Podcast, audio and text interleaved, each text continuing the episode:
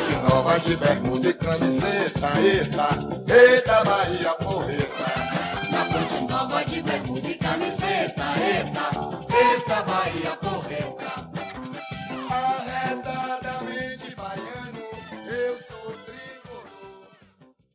Salve, salve nação tricolor! Está começando mais um podcast de bermuda e camiseta. Essa aqui é a edição de número 4 aí. Tamo aí, tamo evoluindo. Eu sou Cazuza Souza, seu host aqui, e hoje eu estou especialmente com Thiago Almeida, Bom dia, boa tarde, boa noite, comunidade, qual é de mesmo, tudo bom?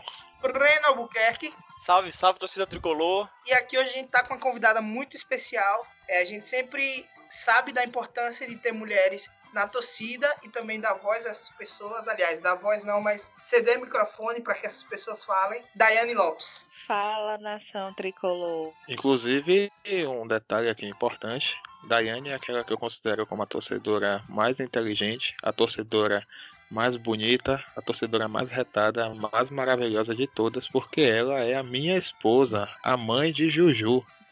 Pois é, Juju, inclusive, torcedor tricolor que já nasceu, já cantou o hino do Bahia na maternidade, e no dia em que o Bahia estava na maternidade, naquela reportagem de Santa Maria, Juju estava nascendo. Então, pra você ver que a menina é tricolor de verdade. Nasceu da melhor Ah. maneira possível. Com certeza. Mulher forte, torcedora do Bahia. É isso aí. Então é isso, tamo junto.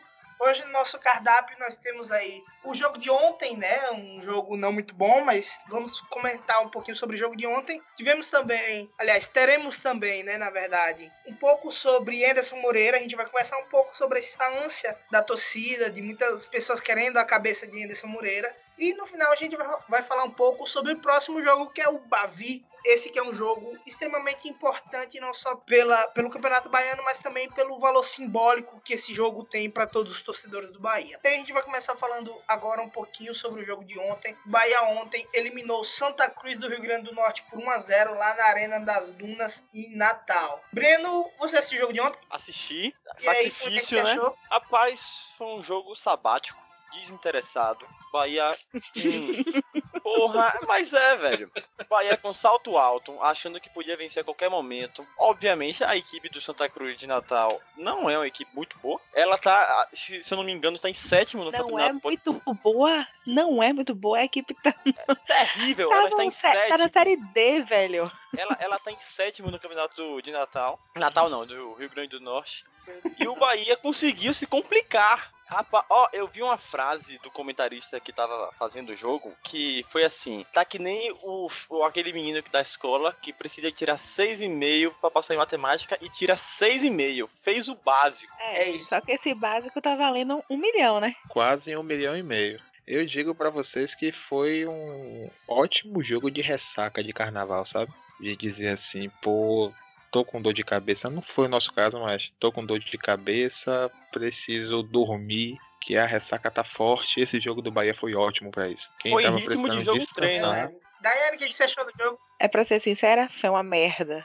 Mas, como eu falei, fizemos um gol e recebemos mais de um milhão. Então tá valendo. Não dá pra jogar um jogão todos os dias, né? Eu achei o jogo muito complicado ontem. Eu que sou um cara muito paciente com os jogadores. Nino ontem conseguiu torrar minha paciência. Todos os jogos ele torra minha paciência. É, mas é porque eu sou muito paciente. Eu costumo, eu costumo ter muito paciência. Nino é um desses Sério? casos que eu. Eu não sou corneteira. Eu não sou corneteira. Mas Nino me torra. Nino, apesar dessa fase terrível que ele está passando, ele, mesmo assim, ele não se omite. Ele erra. Eu acho que foi Pedro Sintec que falou isso no Twitter dele. Ele erra bastante, mas é porque ele não se omite em nenhum lance.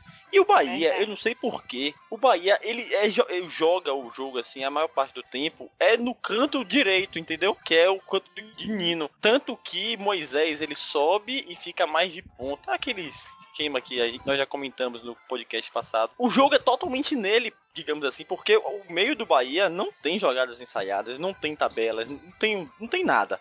É aquele jogo que bola na lateral assim pra fazer aquela mesma jogadinha de sempre que a gente já tá sabendo. E ele sempre erra, não acertar um cruzamento, erra passe. Tá difícil de aturar, viu? Assim, realmente, realmente o jogo tá, foi complicado pra ele ontem, porque assim, não é nem que ele ace- errou, acertou, ou errou um pouco mais do que acertou. Nino não conseguiu acertar nada ontem. Era um negócio. impre- Eu não consigo lembrar de cabeça nenhum cruzamento que Nino acertou ontem. E não foi por falta de tentativa. Como você disse, ele não é um cara que costuma se omitir do jogo. A gente tem que entender por que esse time capenga, por que que esse time é desse jeito. Um negócio muito complexo que realmente só entende quem tá no dia a dia. Mas o Bahia realmente tem um- uma capenguice ali por aquele lado, é só por aquele lado. Tem uma dificuldade muito grande em jogar pelo lado esquerdo. Primeiro se achou que era por conta também de não conseguir alguém interessante ali do lado esquerdo, já que Elber, Elber Atua. atua melhor pelo lado direito. O Arthur, quando estava atuando bem, né? Porque ele também é outro para se destacar negativamente ontem. Entrou ontem no lugar de Elber e não conseguiu fazer nada, se escondeu do jogo. Verdade. E, o pior é isso, sabe? É um cara. A gente falou dele no último episódio, sempre elogiando ele. Mas de uns tempos pra cá, eu me toquei de uma coisa. A gente tá botando toda a esperança, que era Zé Rafael, um cara Nesse que já tava menino. um ano, um cara que já tava um ano no Bahia, tem 25 anos, tinha 25 anos na época, acho que ele agora tá com 26, mas tinha 25 anos na época, experiência em vários clubes, já tinha jogado Série A, e a gente tá pegando essa- essa, essa questão, e tá jogando num cara de 20 anos que nunca jogou uma Série A. Por mais que o cara seja Já jogou, talentoso, já jogou, já jogou, desculpa aí interromper. Ele jogou ano passado pelo Palmeiras. Poucas partidas, mas jogou. mas assim, jogou uma partida ou outra, um negócio meio, sabe? Negócio, Uhum. sei lá, o, é igual a gente dizer que o Borel jogou esse ano. Não, É verdade. jogou, ele Ele não teve. Ele não teve regularidade. Exato, Acho exato. que essa, falta cancha a ele de, de Série A, pra falar a verdade. Mas Exato. engraçado essa. Esse. Esse. Essa. Essa. Essa. Porra, como eu posso dizer? Essa fase. É uma fase também que Arthur entrou, mas foi muito de repente. Ele se lesionou e voltou muito mal. Ele perdeu muito o futebol dele nas, nas prim- primeiras partidas, no, na- no início da temporada. Ele tá muito bem. Todo, todo mundo ficou impressionado. Ele virou o xodó da torcida, né? Até o Bavi, mais ou menos, que ele errou, errou bastante. Hum, Nós não conseguimos fazer muitos gols devido a ele, mas ele tava jogando bem. Mas agora, porra, até Elber deu uma crescente e ele tá. e ele tá mal. Eu acho que ontem também ele entrou desligado. Ele viajou, foi pra Natal, acho que pensou que só ia passear, e aí quando foi na hora de entrar, ele tava totalmente desconectado com o jogo. Ô, Daiane, mas assim, vou falar uma coisa aqui. Todo mundo tava desligado. Até o artilheiro do ano não fez uma boa partida. Porra. Ai, ai. Não é não? Não, com certeza. Na verdade, dessa galera toda, eu tiro, com todo respeito, eu tiro Moisés. Você achou que ele fez uma boa partida? Não fez uma boa partida, porque o time todo jogou ruim. Mas assim, dos ruins, ele conseguiu pelo menos se mostrar no jogo. Eu gostei de Shylon e gostei também de, de Gregory. Gregory já é o concurso. né? Infelizmente, de Gregory, Gregory, ele saiu contundido. Infelizmente. E não É, volta Não tem previsão de volta. Grande isso. perda para o nosso time. É, É aquilo, na verdade, que eu considero como a maior perda. Assim, eu, se, se eu tirar, por exemplo, que pra mim são os três jogadores mais importantes no, dentro do, do time titular, que, são, que é Douglas, que é Gregory Douglas e. Gilberto. Isso, Douglas, Gregory e Gilberto. Eu acho que esses são os três jogadores mais importantes do time que a gente tem. Se a gente tirar qualquer um dos três, o time sente bastante. Mas pra mim, atualmente, por uma questão de nível, quem mais o Bahia perde quando sai é Gregory. Mesmo você tendo vários volantes para substituição, diferente de Douglas, por exemplo, que só tem Anderson, ou Gilberto, que só tem hoje é, Kaique e Fernandão, que não tá entrando. Mas, sim, Gregory pra mim é, é a peça-chave dentro do, do elenco titular tricolor. Não tem como comparar, né? O cara veste a camisa, o cara é líder de rebote, não tem bola perdida pra ele, ele se apresenta bem lá na frente, não tem como comparar. Eu só acrescentaria mais uma pessoa aí, mais um jogador aí, que pra mim, assim, desde uns dois anos atrás aí, o cara vem jogando demais. E se não fosse ele, a gente também tava muito perdido, que é Lucas Fonseca, viu? Concordo, Verdade. concordo, concordo. Verdade. Fecha a casinha lá atrás e pronto. Concordo. Lucas também é um, um ótimo jogador dentro do Bahia e um líder, pra falar a verdade. Agora tem Isso é um que- aspecto, tem um detalhe que eu acho interessante do, do jogo de ontem, desde a escalação do, do Santa Cruz de Natal. O Santa Cruz, ele entrou com o esquema 5-3-2. Ele já entrou em campo é, atacando com cinco na defesa. Não era nenhuma questão de. Não, a gente vai defender com três. Não, tinha uns Ô, cinco. Ô, Thiago, só abrindo um parêntese. O Santa Cruz, ele entrou em campo, foi o, o dono de casa mais visitante de todos os tempos que eu já vi. Pra começar da torcida. Verdade, verdade. Assim, foi vergonhoso ver a Arena das Dunas vazia do jeito que tava. Estádio de Copa do Mundo. Quanto? Menos de mil. Menos de. Tinha mais torcedor do Bahia do que do. Na verdade, Tanto assim, que vergo... quando a partida vergo- acabou, a torcida, as vaias subiram assim, mas parecia que era a torcida do Santa Cruz, mas não era não, era do Bahia. Tinha mais torcida do Bahia do que do Santa Cruz. Quando você percebe que tem mais torcedor é, tida no estádio Manuel Barradas do que em uma partida de Copa do Brasil, a gente tem alguma coisa que é preocupante, porque você tem mais, mais torcedores no Barradão do que torcedores num jogo em estádio de Copa do Mundo, meu amigo, é porque a coisa é séria. A coisa é seríssima. E, e aí o que a gente percebe é que o time veio com o ferrolho lá no fundo. E sim, veio claramente tentar disputa de pênalti, sabe? O time passou o primeiro tempo todo se defendendo. No segundo tempo, quando o Bahia caiu o nível absurdamente, é, foi que o time do Santa Cruz começou a tentar ir ao ataque, mas também infrutífero, muito mal mesmo. E o time estava jogando por uma bola, não achou essa bola. O resultado ele poderia ser, ou a, o panorama poderia ser totalmente diferente por conta do resultado. Porque o Bahia estava com mau desempenho digno de ser criticado se o time tivesse empatado e ter ido para os pênaltis, ou na pior das hipóteses, o time ter perdido. Então, assim, a gente. Eu sigo muita linha de Daniel, que não está presente hoje por questões técnicas. É, mas eu sigo muita linha de Daniel de, pô, tô comemorando o resultado e não o desempenho, porque do jeito que tá, tá complicado. Mas eu vou te dizer que, que assim, o, o jogo de ontem foi um daqueles jogos de cansaço, sabe? De modorrento, de cansaço mental.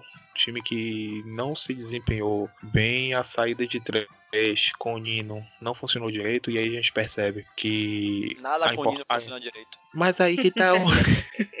Mas tem- aí que tá o detalhe. Tem um, um artigo que saiu no, no site da Future FC, que é um que faz análise, um site que faz bastante análise de, de futebol, que fala sobre o esquema de Anderson Moreira de jogada, saída de três e tudo mais. E que por isso que a gente percebe a não participação do lado esquerdo na construção do jogo, já que o balanço de ataque do Bahia vai todo pro lado direito com o Nino, que às vezes se transforma até em um atacante lá na frente. A grande questão é que ele acaba sendo um- termômetro do time. Hum, Atacante contra o Bahia, né? Besta. É, mas a grande questão é que assim, o, ele acaba sendo um termômetro do time. Mesmo que ele não cruze bem, quando o Nino joga bem, o time do Bahia joga bem também. E quando Nino joga bem? Não, o Nino jogou bem o ano passado inteiro. Ele, pra mim, foi um jogador essencialmente regular. A Foi. grande questão é que esse ano ele não tá cruzando bem, como ele não costuma fazer. E ele também não tá jogando bem, coisa que esse ano de fato é o que tem se demonstrado. E o pior é que ele não tem uma sombra. Desde Esse ano, esse ano, tudo que ele acertou no ano passado, ele tá errando. E tudo que ele errou no, no ano passado, ele continua errando. Pois Não, mas é. é, assim, é bom, é bom que a gente diga. Nino é um cara muito esforçado. Então, às vezes, ele compensa a, essa questão realmente da parte técnica com a parte tática. Com correr, com voltar pra marcar, com a velocidade dele. Ele consegue, ele consegue balancear essa questão. Só que pra ele balancear, ele tem que estar minimamente bem tecnicamente. E ele esse ano não consegue, tá? Esse, nem esse minimamente. É, não consegue acertar cruzamento, não consegue acertar passe. Ele não consegue dar profundidade. Então, assim, é, realmente tá muito complicado. O Bahia tem que. Agora, é bom que se diga outra coisa também. Não é fácil. Não tá sendo fácil achar um lateral no mercado. Não. Eu vi esses dias aí um post de algum desses dessas comunidades do Bahia no, no Instagram e aí eles diziam assim: quem você traria para lateral, algo assim. E eu olhei e eu por curiosidade fui olhar os laterais que a galera tava recomendando. Eu não consigo pensar em nenhum, vou olhar ver se por acaso aparece alguma ideia aqui interessante. Cara, tinha 400 comentários, eu devo ter olhado uns 50, sei lá, assim. Não tinha nenhuma, nem sequer uma opção viável. Era Daniel Alves, era um negócio assim, sabe? Não tinha, era trazer. A, a opção mais viável que eu vi era trazer João Pedro de volta. Era foi a coisa mais assim, Sim. mais viável que eu vi. Só que é uma É coisa por que depende. que é caro, ainda assim é caro. Exatamente, depende do Porto querer emprestar. É, times europeus não costumam dividir salário, né? Então teria que arcar aí com o salário do cara todo. Então é complicado. A gente sabe que qualquer 100 mil, 100 mil euros que os caras recebem lá é quase 500 mil aqui.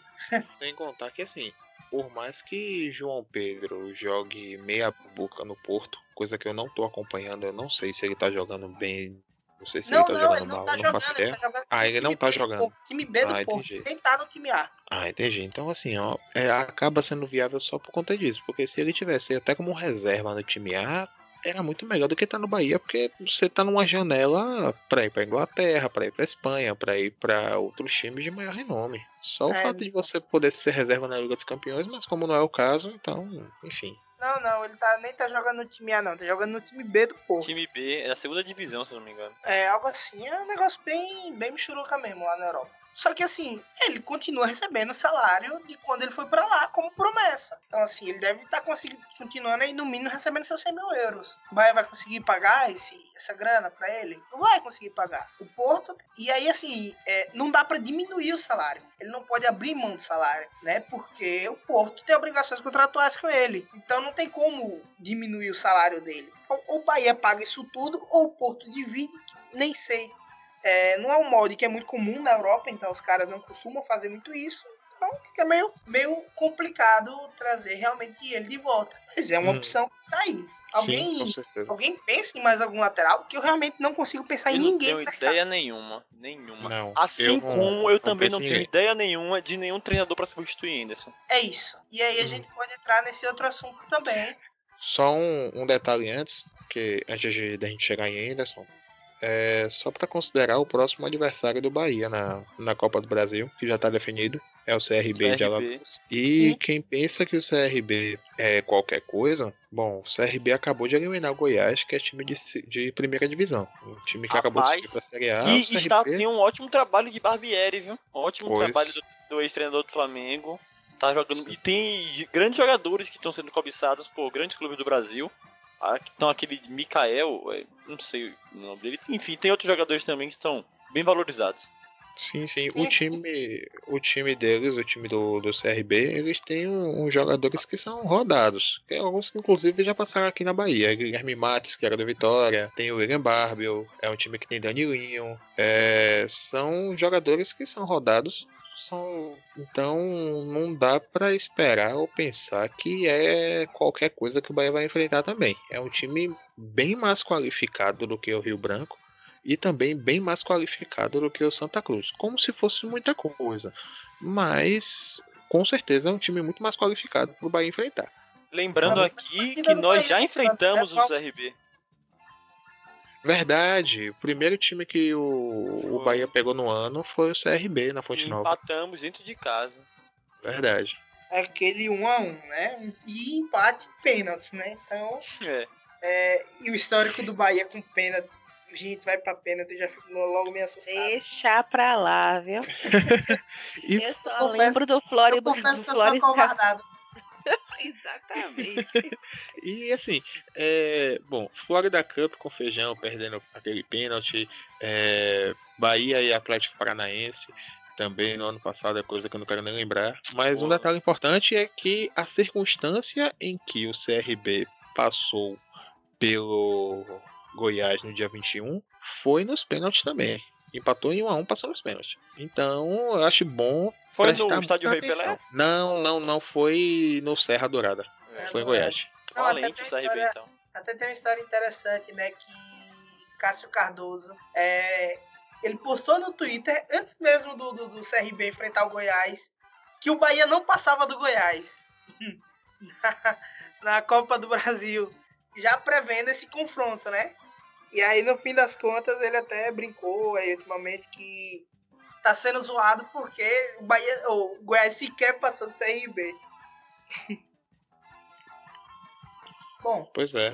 Bom, então pegando, a gente tava falando aí também de Anderson, esse é outro gancho que a gente tem que pegar aí, né? Tem muita gente querendo cabeça de Anderson. Tem muita gente achando que a resposta para o time melhorar é a saída de Anderson.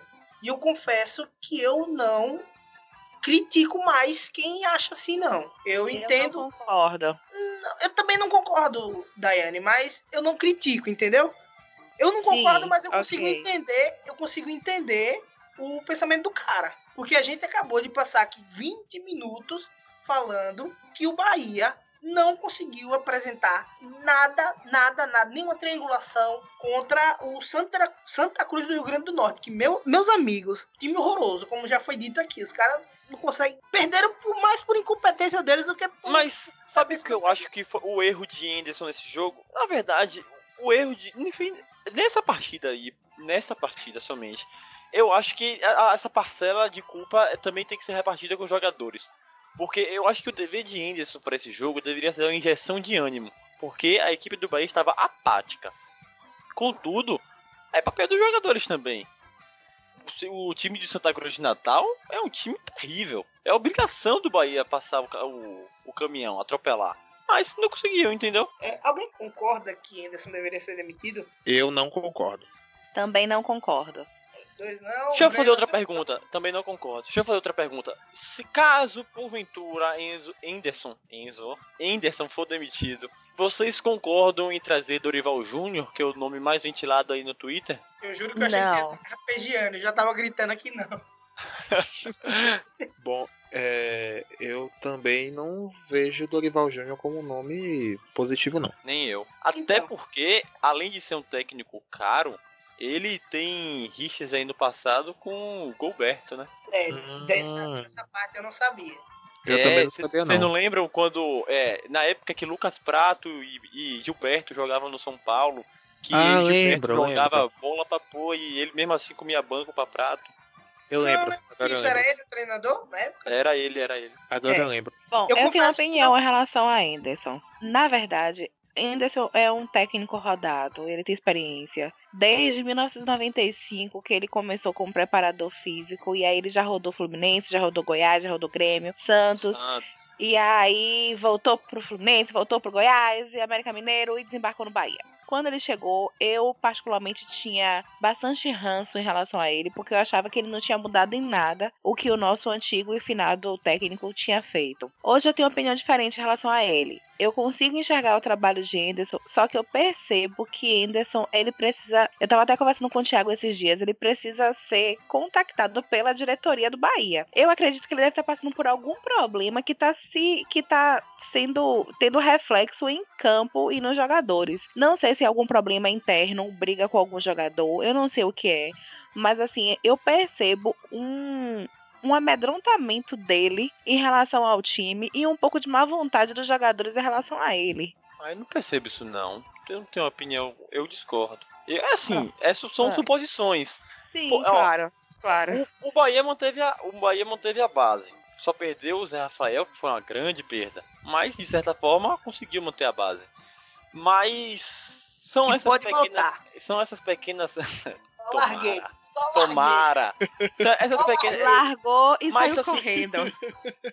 Voltando, o, o é, Whindersson, ele não tá conseguindo repetir o, o modelo de jogo que tinha o Bahia no ano passado. E ele, ele não tá conseguindo pôr em prática, e ele tá insistindo no modelo de jogo que ele acha que vai dar certo, mas não tá dando.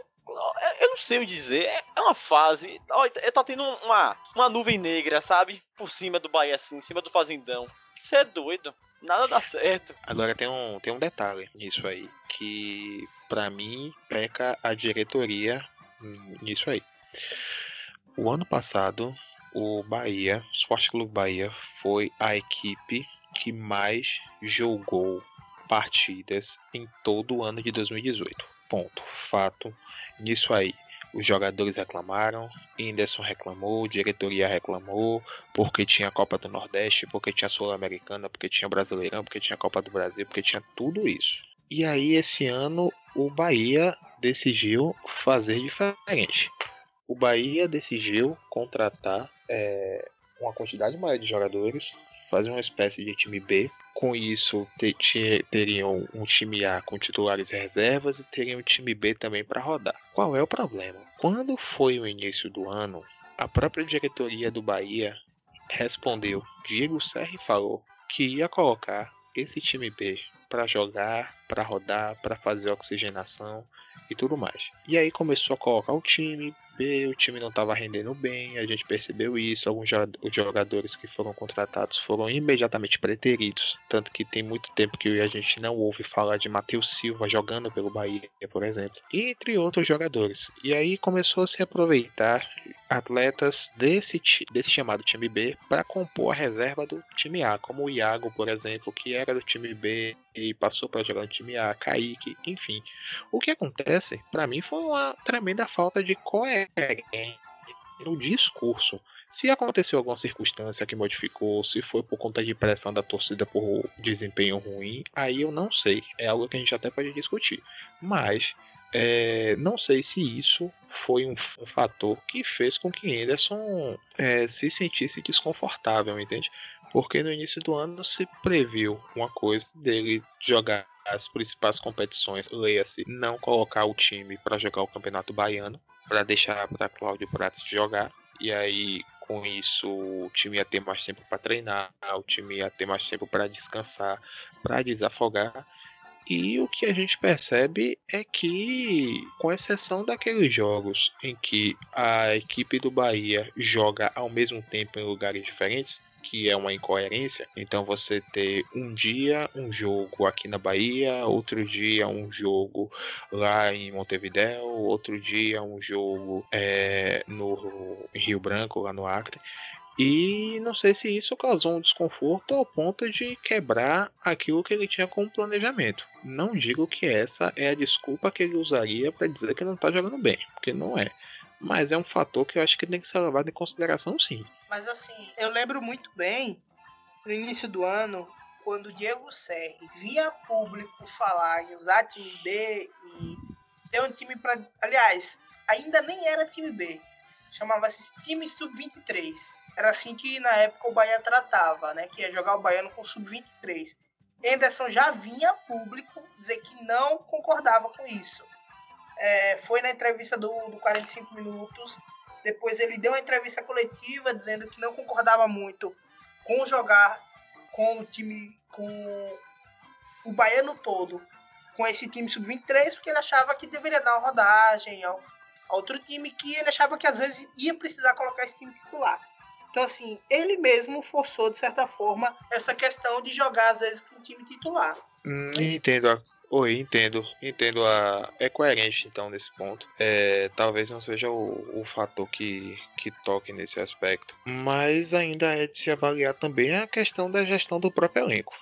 Também tem acho. um, um elenco de 47 atletas. Eu acho que podia rodar nisso. 47 atletas. Inclusive, eu acho que não deveria utilizar nenhum jogador da equipe titular no Campeonato Baiano. Inclusive no Bavi da pro- de, de domingo. Porra, é um campeonato que não dá retorno financeiro. Não tem status nenhum.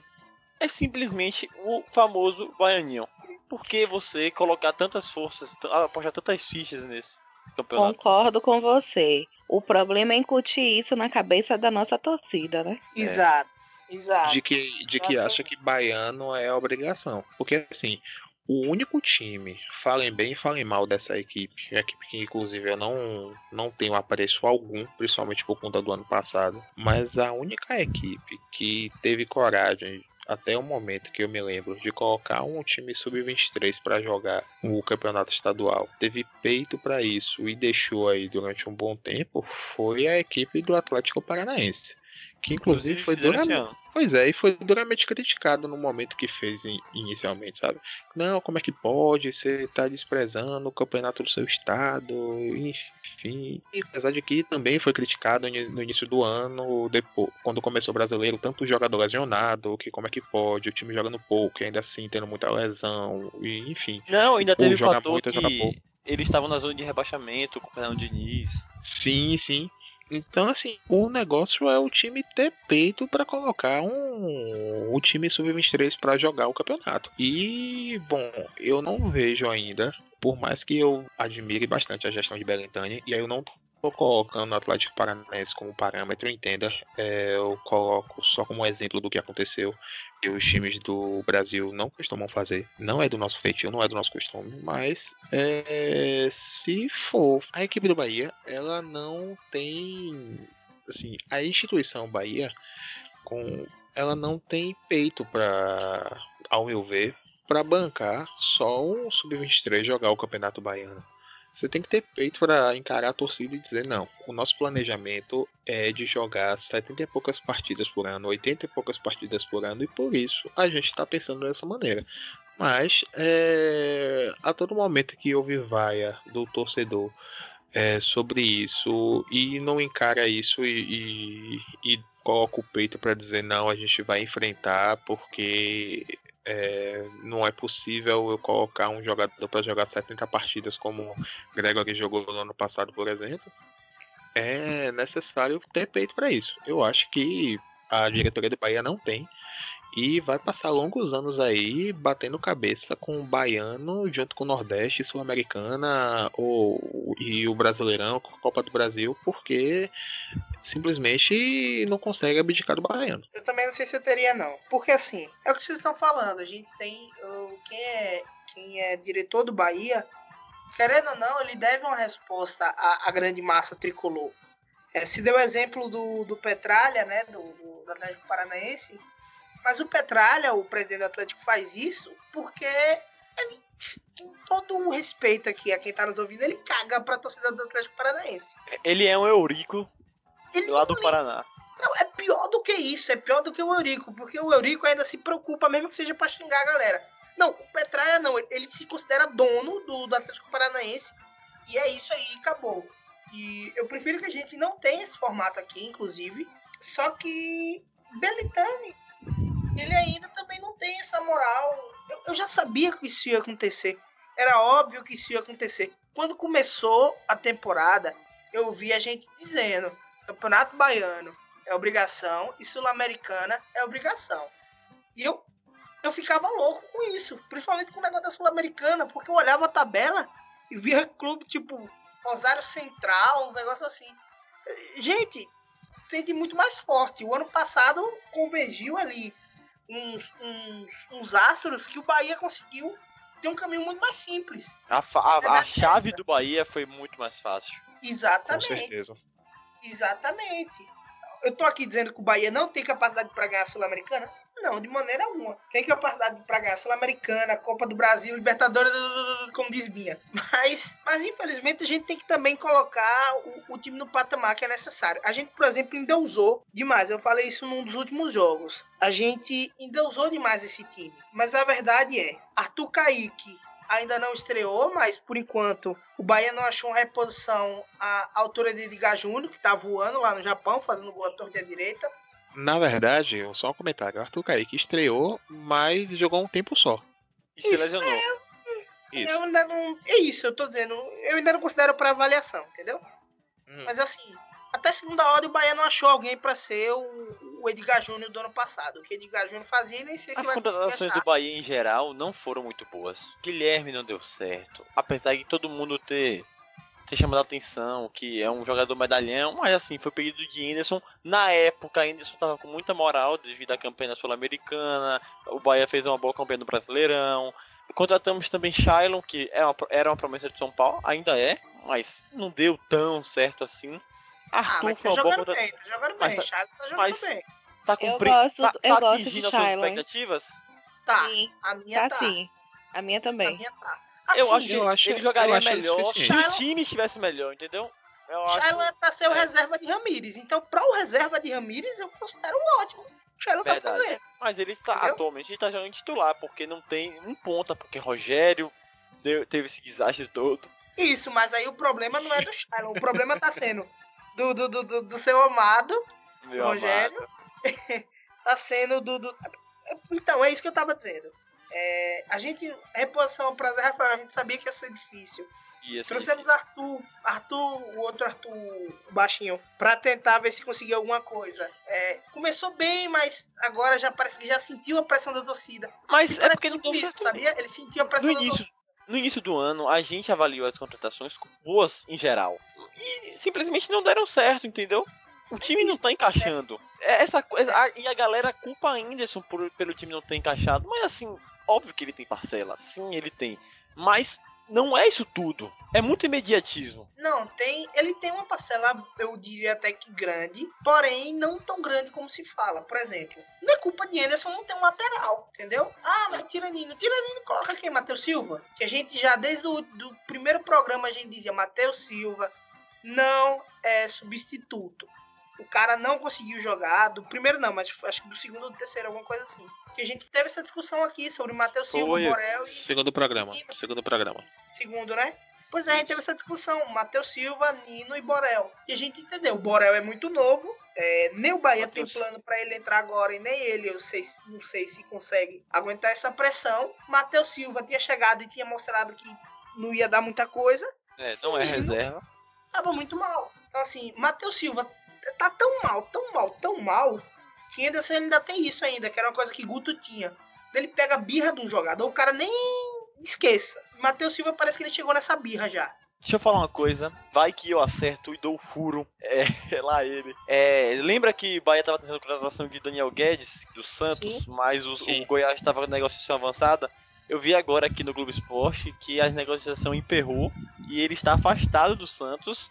E aí é uma opção de mercado. É uma boa opção, opção ok. E, e digo mais outra coisa. Lembra quando ano passado a gente criticava muito Bruno? Olha a falta que Bruno tá fazendo. Olha como é o futebol. Eu gostava de Bruno, eu particularmente gostava de Bruno. É, é isso que eu tô dizendo, entendeu? Acho que é bem complicado.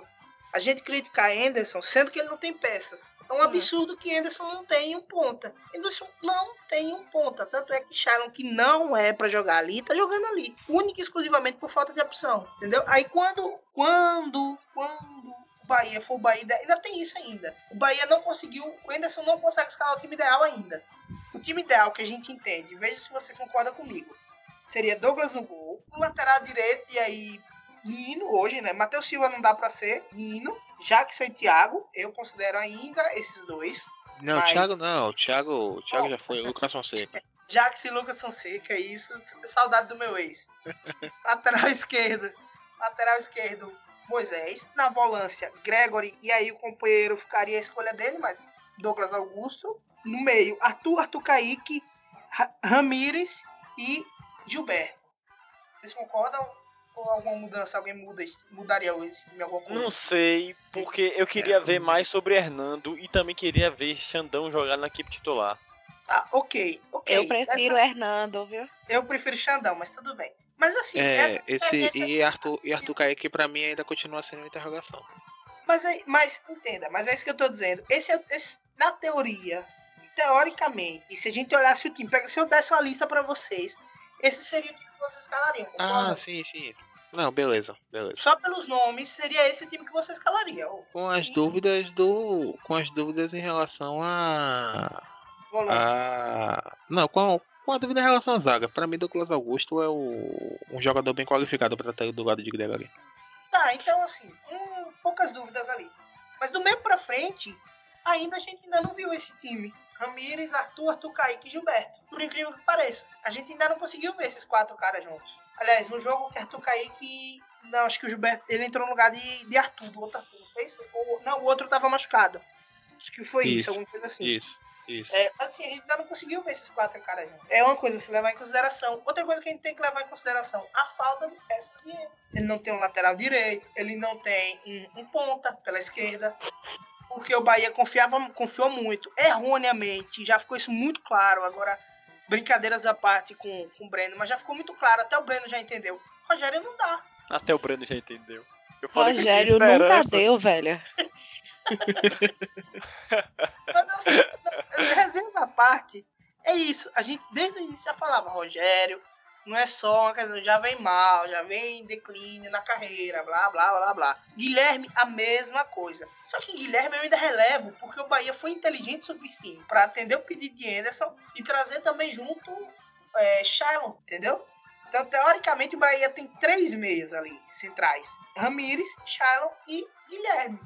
E Ramires não tá muito bem, sabia? Não tá me encantando os olhos. Até porque ele não fez pré-temporada devido ao fato dele esteve, está na Copa América, é, na seleção. Também não gostei do retorno dele, não. Retornou É. e não mostrou pra que veio ainda. Mas a gente eu sabe que ele tem qualidade, é só esperar. Não, mais do que isso. Ele, Meu medo é. Meu medo é estar de sapatinho alto já, né? ele tá mal te- tecnicamente, mas taticamente ele ainda consegue ser o Ramires de sempre. Sim, sim. Sim.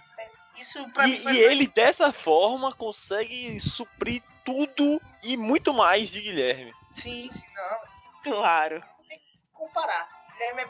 ó, eu vou, usar essa palavra, você leviano aqui, mas Guilherme é preguiçoso. Se o ex-treinador dele usou essa palavra, eu uso também. O cara é preguiçoso. Vou fazer o quê? Não consegue, não é, não é físico, porque o físico do cara tá aí. A gente olha pro cara e sabe que tá em É. boa forma física. Então, assim, o cara realmente não dá. Então, assim, o Bahia não conseguiu achar um ponta, por exemplo. Aí Iago entra de vez em quando, ah, ah, chove no mole, não consegue muita coisa também. Então a gente tem que entender essas nuances também, para que a gente pare de endeusar esse elenco do Bahia. Eu tô vendo muita gente endeusando o elenco do Bahia. Ah, o melhor elenco que o Bahia já teve. Como Não, é mas- que Anderson não consegue mexer, o- fi- fazer um time desse jogar bola? Agora tem um detalhe. É algo que é de se pensar. Anderson tem 47 atletas. Ele tem bastante material humano, alguns bons jogadores, outros nem tantos e outros Rogério. Ponto. Mas a questão é, eu não tô pedindo para Anderson para um dia ele jogar no 4-2-3-1 e no outro dia ele jogar no 5-3-2 e no outro dia ele jogar no 4-4-2.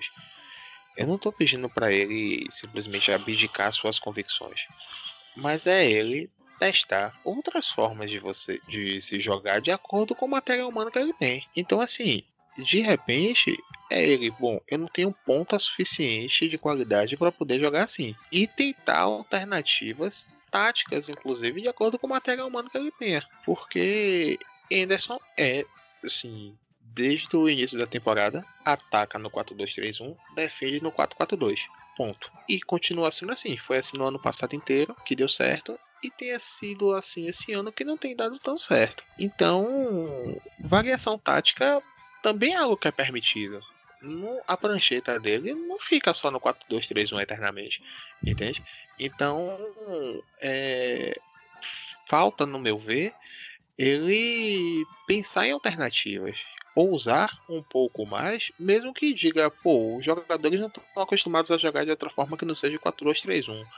Mas testar alternativas em torno disso, entende? Como, por exemplo, é, e aí e eu não sou técnico de futebol, sou apenas torcedor, mas dizer, bom, Bahia quer testar dois laterais esquerdos, um na ponta esquerda, outro de lateral. Ah, já fez isso no ano passado. O que, que acha de tentar fazer isso com Moisés e Paulinho, já que não tinha sido feito anteriormente? E tentar fazer alternativas com isso. E tem jogo suficiente para você tentar fazer isso e ainda por cima tem treinamento. Então, só ficar na caixinha do 4-2-3-1 com os pontas pré-estabelecidos, com os laterais pré-estabelecidos, com a dupla de balança pré-estabelecida e só trocando as peças, talvez não seja algo suficiente para tanto. É a minha opinião a respeito disso. Eu acho que poderia haver variação tática e aí tem o dedo do próprio treinador, que tem a questão das jogadas ensaiadas, que a gente não tem visto, só em questão de cobrança de falta, que é aquela corridinha do primeiro batedor que volta para bater o segundo. É, e fora isso, mais nada. A única vez que eu vi é, dar susto essa batidinha de que corre e volta para bater de novo foi ontem, quando o Santa Cruz de Natal, aquele batedor, correu para bater na bola, voltou, bateu de novo e quase faz um gol em, em Douglas no primeiro tempo. Fora isso, não vi mais nada. Então, sim, é algo a se pensar. Variação tática. Perfeito, Thiago. Eu passo de suas palavras minhas. O que falta em Anderson é variação tática. Não há, não há outro esquema de jogo sem ser o já citado. Daiane, eu vou te fazer uma pergunta agora aqui, vou te colocar numa enrascada. Hum, O elenco do ano passado é melhor do que o desse ano? eu acho. Tiago, o que, que você acha? É, eu não acho. Acho É, ano Eu acho que é similar. Não, eu acho que é similar. Eu acho que as peças que entraram para as peças que saíram conseguiu é, repor em nível, não em fase. A fase do ano passado estava muito melhor, mas em nível eu acho bem semelhante. É, ano passado o time estava mais encaixado, havia mais entrosamento, consequentemente o time estava jogando melhor. E mas se você for analisar peça por peça, eu me- ainda fico com o time do ano passado, pelo fato de ter Zé e Exatamente. ter, ter Zé e Zé, né? Aliás, tinha até dizer Exato, Vinícius, Vinícius, Edgar. É, porque Exatamente. estão fazendo uma, muita falta, velho. Muita, Muita, falta. falta. mesmo. E fora que a gente jogou pedra, inclusive eu, no próprio Thiago lá da zaga, só que ele tava cumprindo o papelzinho dele lá com o Lucas Fonseca. Apesar das falhas, Thiago Claro, beleza. Mas tava, tava cumprindo lá o papel da zaguinha ali e tava. A gente conseguia respirar aliviado. A gente conseguia terminar alguns jogos sem tomar nenhum gol. Então, Tem sido hum, raro esse ano. Tem sido raro esse ano. pois é. Mas eu Até não como você considero falou, isso sendo até como somente você falou no início, mas atrás, até o próprio Nino, que, enfim, até ele, ano passado, conseguia dar um caldo. É, É, verdade. mas eu te digo, assim, eu não considero essa. O fato do Bahia estar levando, estar levando gol todos os jogos, eu não considero somente falha da dupla de zaga, não, viu? É todo o sistema defensivo, que inclusive vai até o ataque. E outra, isso é uma, é uma das principais faltas que Zé tá fazendo aqui no Bahia.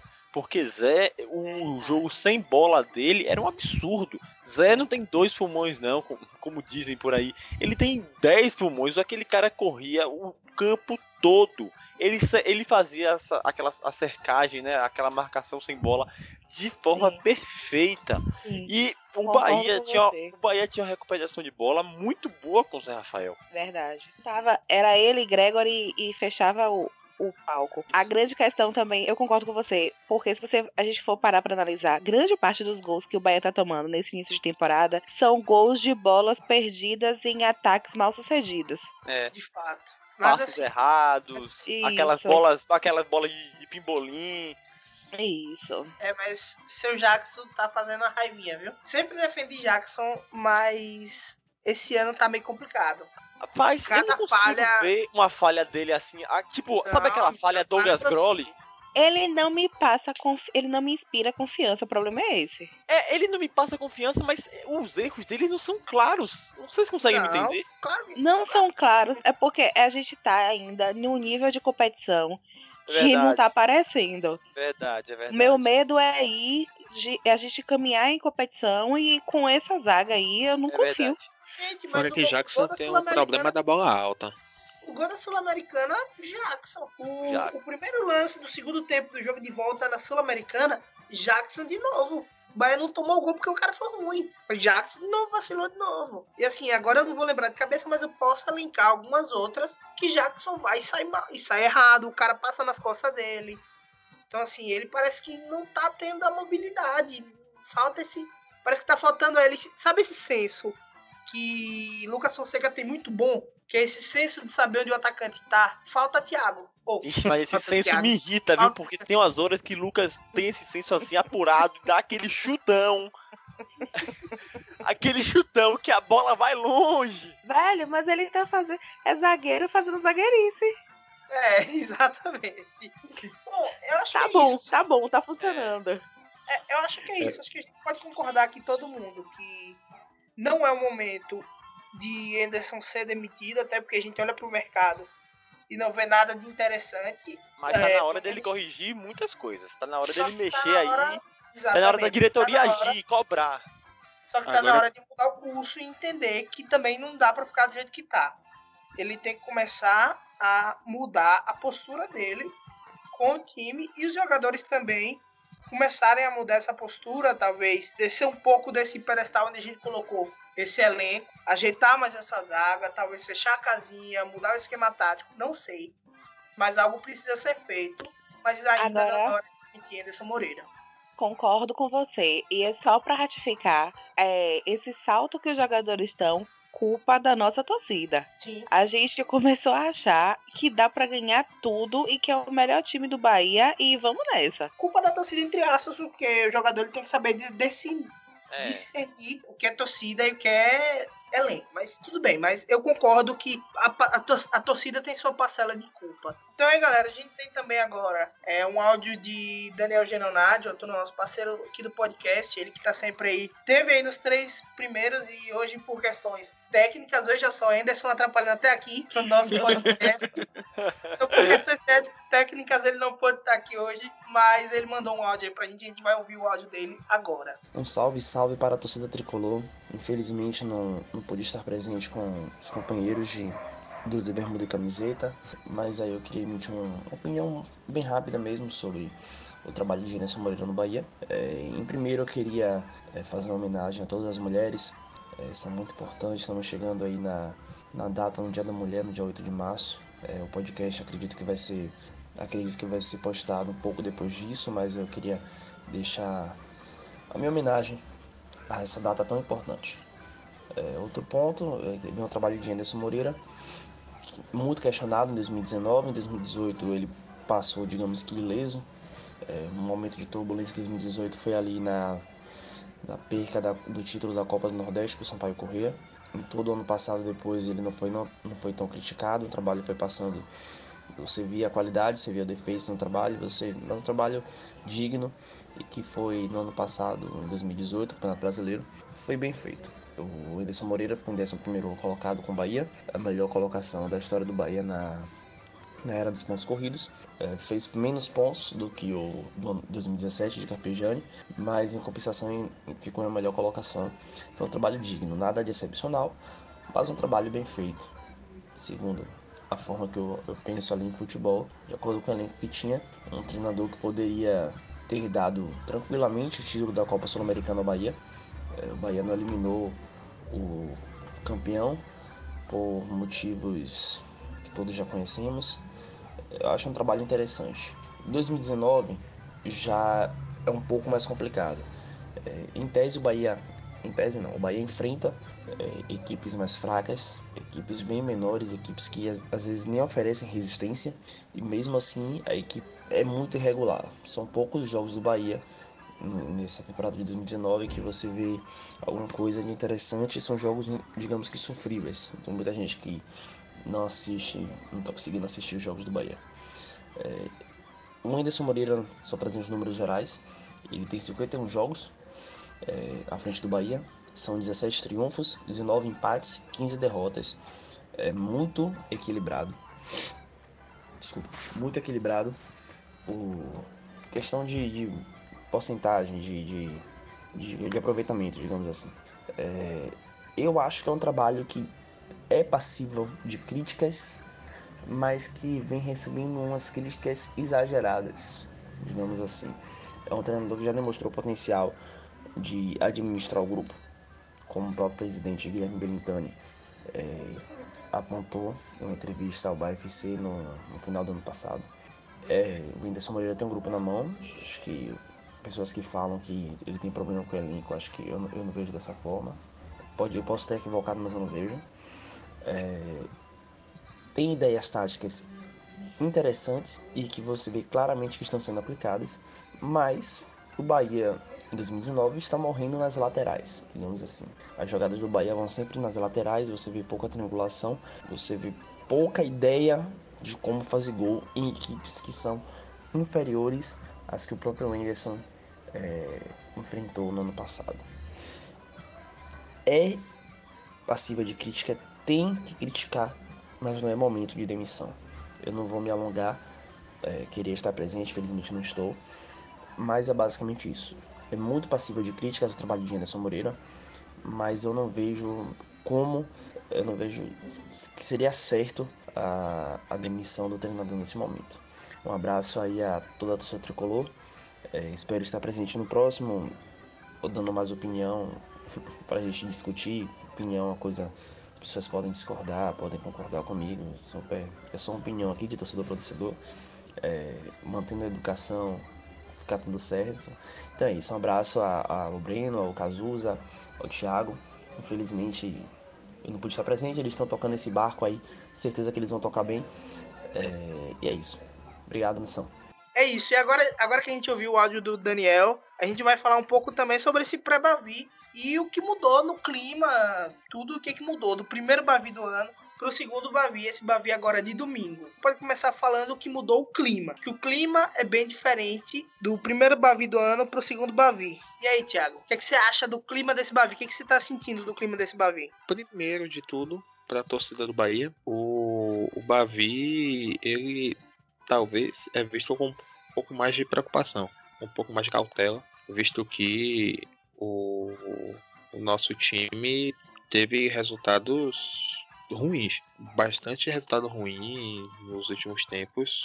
Não só resultados, mas principalmente teve problemas de atuação. Isso faz com que a gente vá com bastante cautela, fora um técnico aí estremecido. A gente sabe da máxima do futebol que clássico é aquele que ergue jogador e ergue técnico, como também clássico é aquele que derruba jogador e derruba técnico. Então, assim, eu vejo o Bavi com bastante cautela pelo torcedor de tipo não saber, não ter na verdade aquele mesmo clima de favoritismo que teve da última vez e vai para um jogo em que está disputando liderança, principalmente no Campeonato Baiano. A gente vai enfrentar o rival que não tem um bom retrospecto nos últimos tempos. Nas últimas cinco partidas, o rival empatou três e perdeu duas. A última, o último triunfo do rival foi um 4 a 0 contra o Jequié em 6 de fevereiro e essa foi a partida posterior ao Bavi. E, e isso mostra que a gente também não tem um, a gente não tem um, um rival que esteja um é, em boa fase, em um bom momento. O rival está passando por um momento ruim também, problema deles. E o, o jogo vai ser muito daquele de, pelo menos na visão da torcida, de sacramentar se Ederson fica ou se Ederson sai. É, vai ser o divisor é, de águas. Vai, vai sim. É, vai ser inclusive um divisor de águas mais importante do que o primeiro Bavi. É, talvez o, esse Bavi só não seja tão importante quanto o eventual Bavi numa final de Baiano ou eventual Bavi numa final ou semifinal de Copa do Nordeste. É, mas o, o Bahia vai pegar um, um, rival que não, tem, não, não tá no retrospecto bom de atuação. Rival que inclusive tá jogando agora na Copa do Nordeste, no momento da nossa gravação. Tá jogando contra o Botafogo da Paraíba. Até o momento tá 0 a 0 Espero que o Botafogo é, faça um gol, ou vários. Eu acredito que o, o jogo vai ser de fato um divisor de águas. Daiane, o que, é que você está sentindo diferente do clima do primeiro Bavi para esse segundo? Eu concordo com o Thiago. Na verdade, eu acho que a torcida do Bahia agora está com o pé no chão o primeiro Bavi, todo mundo achava que o Bahia ia entrar avassalador e que ia dar uma goleada histórica, um 7 a 1 e não aconteceu. E acredito que para esse esse clássico agora, que como a magia do futebol e o que me encanta no futebol, não existem favoritos dentro do campo, então tudo pode acontecer. Eu acho que a torcida vai mais ressabiada, vai mais atenta e isso é importante. O, o Bahia também vai mais com o pé no chão. Anderson vai no ponto, sabendo que é uma das últimas chances dele. Além disso, não só isso, muda tudo, inclusive os portões de acesso da Fonte Nova. É verdade.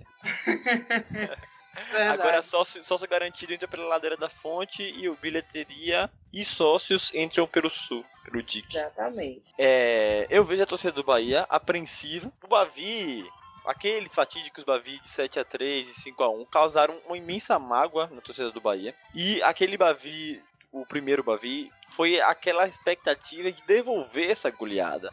A torcida, por isso que o Bahia estava com tanta a torcida do Bahia no caso que até infectou, na minha opinião, para o elenco, nesse tanta expectativa e tanto pé no chão. Ou pé no chão não, pelo contrário. O que não acontece atualmente. O Bahia, com essa fase que está passando, tá com medo de perder a invencibilidade, tá com medo de. Aliás, não é uma partida que vai influenciar muito no, no baiano, né? Vai disputar sua liderança, mas isso pouco importa, digamos assim, não tem um peso tão grande. Mas é. Tem todo o. Depois de um clássico, o clima vai mudar. Então, todo aquele aquela apreensão com a, o receio de ter uma, aprofundar na crise que estamos passando agora, entende? Entendo, entendo perfeitamente. É, tem até um detalhe aqui importante, que é o Bahia precisa levar em consideração o físico para esse jogo. Acho que o aspecto físico vai contar muito. Enquanto o rival jogou seis partidas depois do último Bavi, o Bahia jogou 10. mesmo contando o time A e time B, mas o Bahia vi- viajou pro Uruguai. O Foram Bahia sete jogos fora. Pra, pro Acre. Isso. Então, assim, se o Bahia. Oi, o Bahia tem que levar em consideração o físico. Porque se o. O, o Bahia não entrar bem fisicamente, o aspecto tático não vai. Ou, se o Bahia não entrar bem fisicamente, eu acredito que vai ser enredado O dentro do Bahia. tático não vai se sobressair. Isso, exatamente. E o técnico também não. Então, acho que de fato o aspecto físico vai contar e vai contar muito mesmo. Eu espero que esse seja o novo Bavi de Anderson, né? Pra quem não lembra, a virada de Anderson o ano passado veio no Bavi. Foi aquele 4x1 maravilhoso. Exatamente. Eu espero que esse ano seja mais uma vez a virada de Anderson aí nesse Bavi. A gente sabe que o Bavi, clima é diferente, tudo, todas essas confusões, essas questões ficam de lado para que a gente possa ter um Bavi interessante. E os jogadores têm que deixar isso de lado. Hoje já treinaram com bola normalmente. Fernandão, Arthur Até treinou que enfim, hein? É, Yuri, olha aí, o homem tá voltando. Também quem voltou a treinar com bola foi Elton. Elton também voltou a treinar, no- treinou normalmente hoje com bola. Em compensação, quem não treinou, ficou na academia foi Arthur Kaique. E a gente tem também a baixa aí de Elber e Gregory. A gente não sabe ainda Elber, a situação dele. Gregory não joga, né? Pelo menos o Bavi tá descartado para ele. Mas, como já foi dito aqui, imagina-se que seja uma lesão de LCA que deixa aí de 30 a 45 dias fora. É uma lesão até de certa forma grave, mas isso a gente só pode confirmar. a- nem a gente não, né? Quem pode confirmar é amanhã com Foi o departamento exame. médico. Exatamente. o Eu li que Gregory ia, ia realizar uma ressonância magnética, porque os exames não conseguiram apontar com clareza o que ele teve, mas parece que. Eu não lembro muito bem agora o nome, mas há a perspectiva dele voltar a treinar com bola após 40 dias. Dependendo da recuperação do atleta, pode ser menos ou mais. É, a lesão de Gregory realmente é complicada. A gente não vai ter ele no Bavi. Além dele, a gente provavelmente aí tem uma chance de não ter Arthur Kaique e não ter Elber. Então, nessas condições, eu, eu escalaria o Bahia com Douglas, Nino, mas não descarto que depois da péssima atuação de Nino, Flávio joga improvisado ali. É, Newton ainda. Ah, Jackson também treinou, tá? Normalmente, então provavelmente Jackson e Flávio, ou Jackson e Flávio, Jackson e Lucas vão jogar na, na dupla de zaga, a lateral esquerda Moisés, volância. Aí vai ter Douglas Augusto e eu ainda não sei se Newton vai ser a escolha, mas mas vamos- aí. Newton o estilo tá de jogo do tem um Vitória problema- gente já conhece. Fale. É porque a gente. É porque assim, Newton, Douglas, Augusto, Flávio, a gente consegue pensar eles como segundo volante, mas como primeiro dá muita dificuldade. Eu não sei quem é que seria melhor encaixado como segundo volante ou como primeiro volante. Acho que esse que é o problema. Acho que Flávio seria a escolha mais, mais correta, viu? Então a gente não Só teria Flávio pra ficar na com- lateral.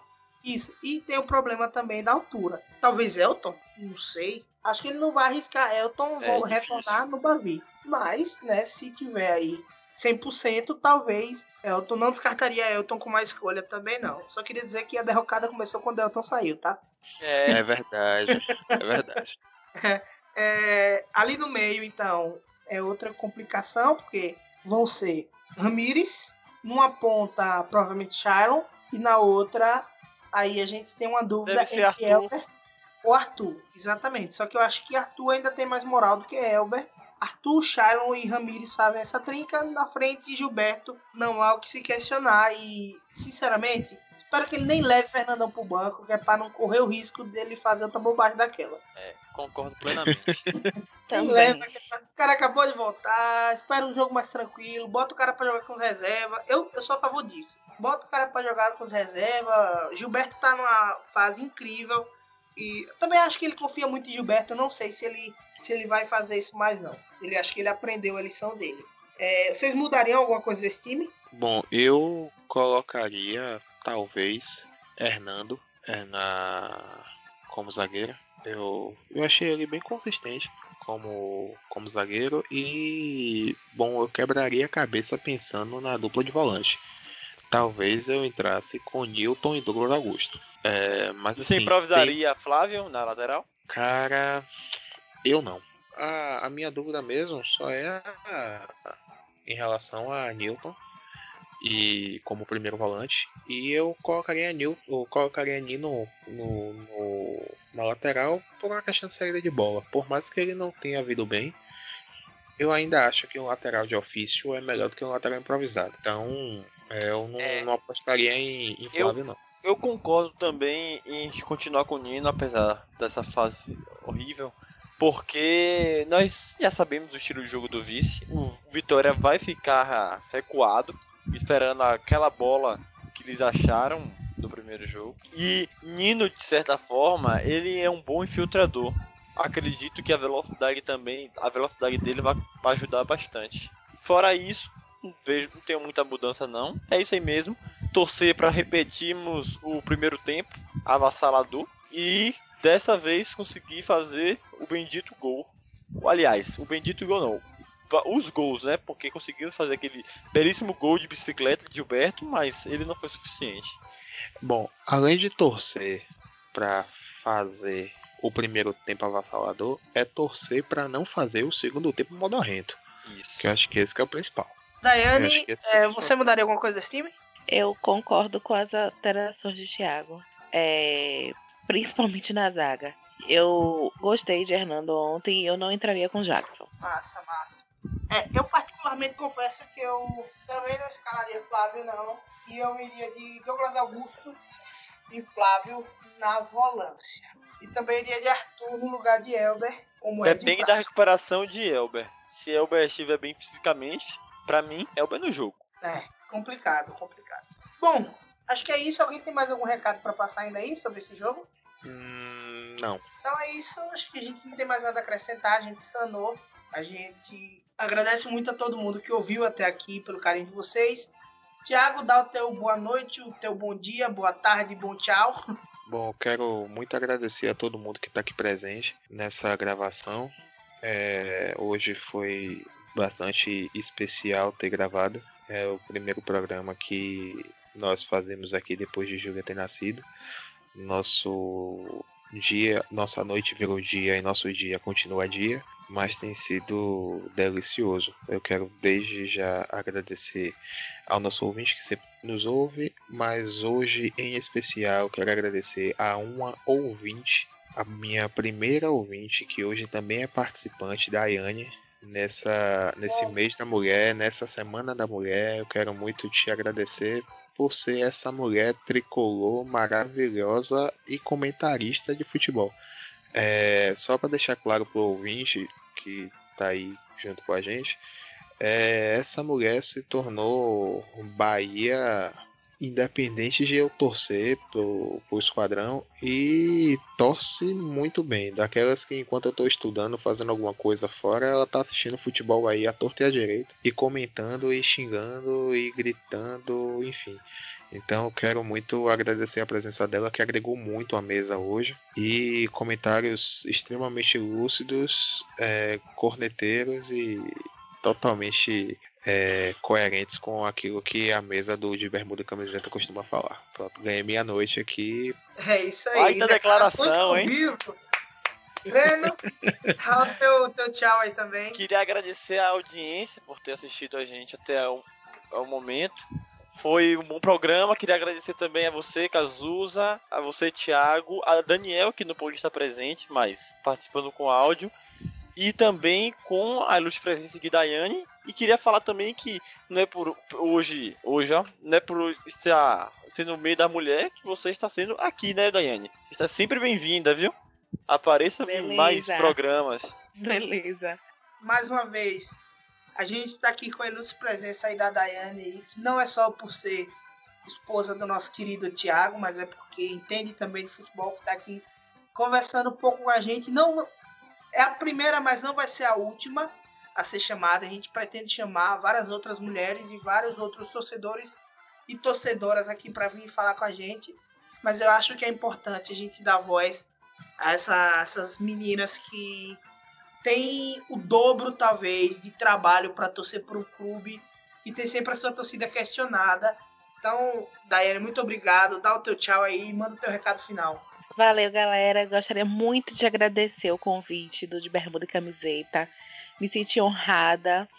É, quero deixar claro que eu sou Bahia desde 1900 bolinha, contrariando a, a fama da família, porque meu pai é Vitória. Mas eu sou Bahia convicta, amo esse time. Corneto sim, torço sim, Chigo sim, Brado sim. Mas gosto muito de futebol, acompanho outros jogos, acompanho outros campeonatos. E é isso aí. Vamos pra frente. Bom, é isso. Eu sou Casa Souza. A gente vai ficando por aqui. É, esse programa, então, a gente deixa especialmente para Daiane, para Júlia e para todas as torcedoras do Bahia esse clube maravilhoso que tem a torcida feminina mais linda, a masculina nem tanto, mas a torcida feminina mais linda do Brasil. Um beijo, valeu galera e bora Bahia minha porra! Na Ponte Nova de bermuda e camiseta, eita, eita Bahia porreta. Nova de bermuda e camiseta, eita,